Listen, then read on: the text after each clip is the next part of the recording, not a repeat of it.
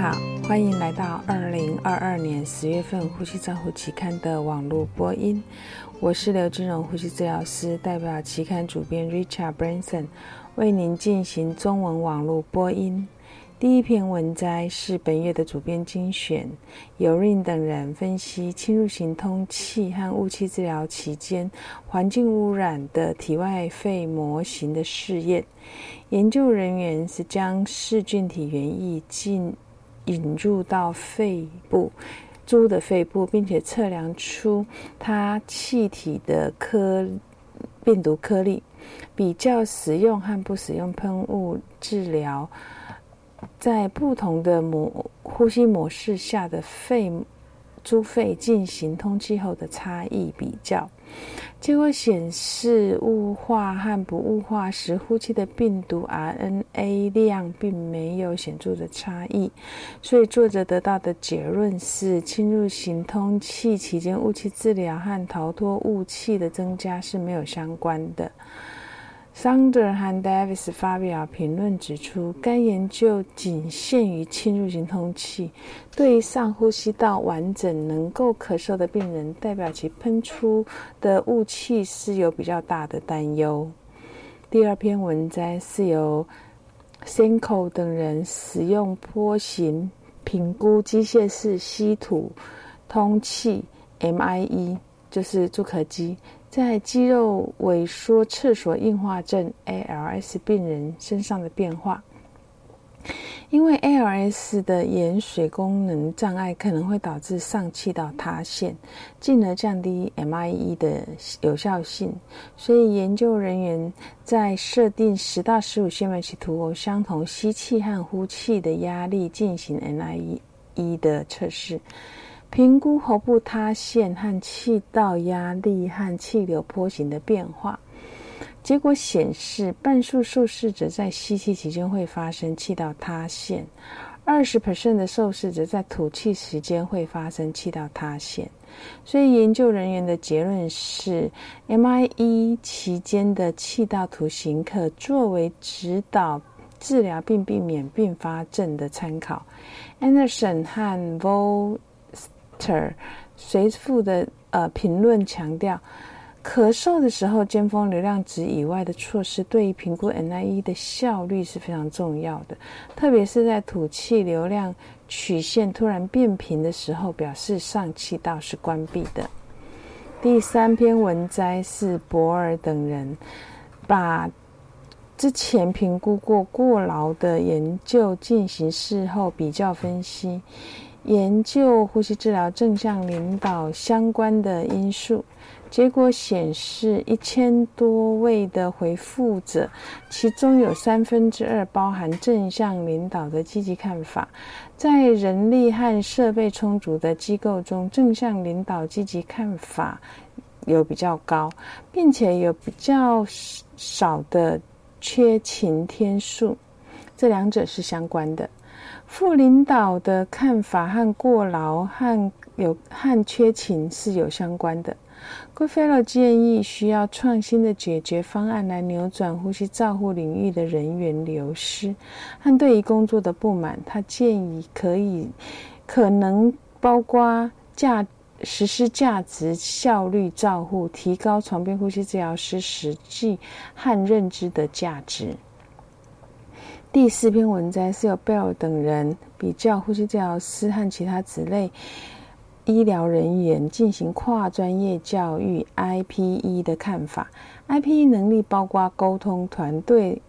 和团队合作、角色和责任以及道德。结果显示，学士学位的呼吸治疗师的教师会将沟通排在首位，其次是团队、角色和责任。那副学士学位的课程在团队合作的排行排名是低于学士和硕士的课程。第五篇文摘是由丹奇等人在 COVID-19 大流行之前邮寄的问卷调查路易斯安那州六百一十八名 ARC 会员的呼吸治疗师专业未来以人力需求的调查研究结果显示，回收率是十九 percent。医院工作的呼吸治疗师较多反映是人力不足，酬薪酬。是人员最在意的因素，成长空间和职业范围则是次之。七十 percent 的同的受访者同意学士学位应该是呼吸治疗师的基本学历。研究的结论是，呼吸治疗师支持呼吸治疗师的基本学历至少要有学士，并且希望能够得到更高的教育，实现成长和个人提升。第六篇文章是 Terry 和 Ari 执行 COVID-19 疫情期间对于呼吸治疗学系学生入学在校率和国家考试的影响。研究人员回顾大流行期间前三年和流行后两年，在这五年期间，六十九名毕业生的副学士学位课程的数据。结果显示，学生申请的注册和在校期间每一个时期都是一致性的。他们得到的结论是。在大流行期间实施的教学改革是降低学生首次通过率。第七篇文摘是波拉特等人回顾 COVID-19 受试者发生间质性肺病的风险。研究人员分析受试者的病史、实验室结研究分析结果、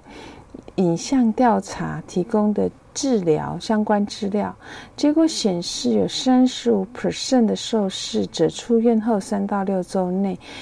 胸腔高解析度电脑断层是异常的。那间质性肺疾病发生年龄越高，和男性别是男性和疾病的严重度是有比较高的相关。第八篇文章是由考尔等人进行侵入性通气二十四小时以上受试者在拔管后的随机临床试验。这个研究人员比较照护。标准监照护监测标准与使用综合监测指数自动监测两者之间的差异，结果显示，在插管率、住院率和死亡率、住院时间、ICU 费用等都没有显著的差异。自动监测组病人和治疗相关。呼吸治疗师时间显著的是有比较低的，所以作者的结论是：尽管未能赋予重要的病人结果，但是启动呼吸治疗师驱动的照护自动化可以节省了很多时间。第九篇文摘是 West 等人分析有关于资料库回顾性审查呼吸次数氧和指数 RO ROX。指标评估 COVID-19 受试者插管时间的影响。研究人员以 ROX 为连续变相预先定义截止预。截止值预测高流量鼻导管为类别变相进行多变量沿逻辑回归分析，评估 ROX 对于死亡率的影响。结果显示，一千多名受试者死亡率与年龄增加从入院到插管的时间延长是有相关的。调整性别、种族、年龄和病症到入院到插管时间天数的变相之后。插管的插管时，ROX 评分越高，则死亡率会越低。第十篇文摘是由铁古铁雷斯、马丁内斯等人分析新生猪模型在呼吸窘迫症候群执行肺复张过程中间找出尖峰压力值的安全值。那研究人员是用。逐渐增加两个 CMH2O 的 PIP 方式来执行肺复张，找到气胸的 PIP 和平均气道压。结果显示，平均气道压在五十四和 PIP 在六十五的时候会发生气胸。在低的气道压可以观察到血流动力学的变化，所以他们得到的结论是血。流动力学的监测对于安全应用肺复张操作是很重要的。第十一篇文摘是由徐等人回顾二零零七年到二零二零年这十三年当中，将它分成三个时期观察早期支持处置的变化，以及早产儿的结果和并发症的影响。结果观察结果包括死亡率、支气管发育不良的发生率、并发症、初始呼吸支持通气的时间。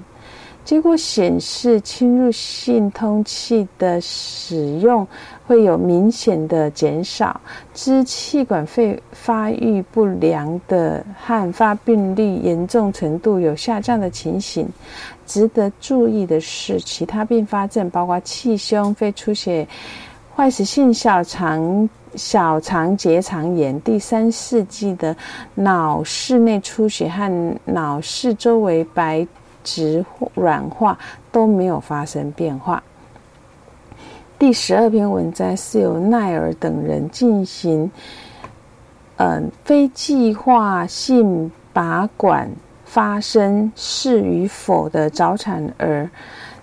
小于三十二周，进行了配对世代的研究。主要的变相结果变相是通气时间、住院时间。支气管发育不良和早产儿视网膜变化结果显示，U 一的儿童婴儿在 ICU 住院和住院时间是比较长的，但是支气管发育不良的情形并没有增加，所以他们得到的结论是，非计划性拔管会延长通气支持的时间，但是这些与早产儿视网膜病变和支气管发育不良没的风险无关。第十三篇文章是由 Hazamaki 等人针对 COVID-19 受试者早期活动期间不良事件的简短报告。结果显示，尽管受试者疾病严重度增加，但是他并没有不良事件发生增加的情形。第十四篇文章是由范斯坦等人针对计划手术病人。的电子烟习惯调查提供一个简短的报告，结果显示，许多受访者都没有被问到电子烟吸入的过去式。许多受访者并没有将电子烟视为一种吸烟的模式。第十五篇文章是由卡蒂娜·费尔南德斯等人针对自主呼吸。期间自动管路补偿的应用进行了系统性的回顾。他们的报告是：ACT 与拔管成功率有高相关，但是自主呼吸的成功与自主呼吸成功率无关。第十六篇文章是由卡莱特等人针对 COVID-19 沉默缺氧进行叙述性回顾。本文回顾了沉默缺氧的生理以及大流行期间传播的误解。以上是二零二二年十月份《呼吸照护期刊》的中文网播，由中国医药大学附设医院呼吸治疗科刘金荣呼吸治疗师的翻译与播音。朱阿成呼吸治疗师的修稿与审稿。如果您想进一步的了解原文的内容，或者是过去的议题，请您上美国呼吸照护期刊网站 www 点 r c j u r n a l 点 com。您也可以借由网络的订阅，自动收到未来的网络播音议题。谢谢您的参与，再见。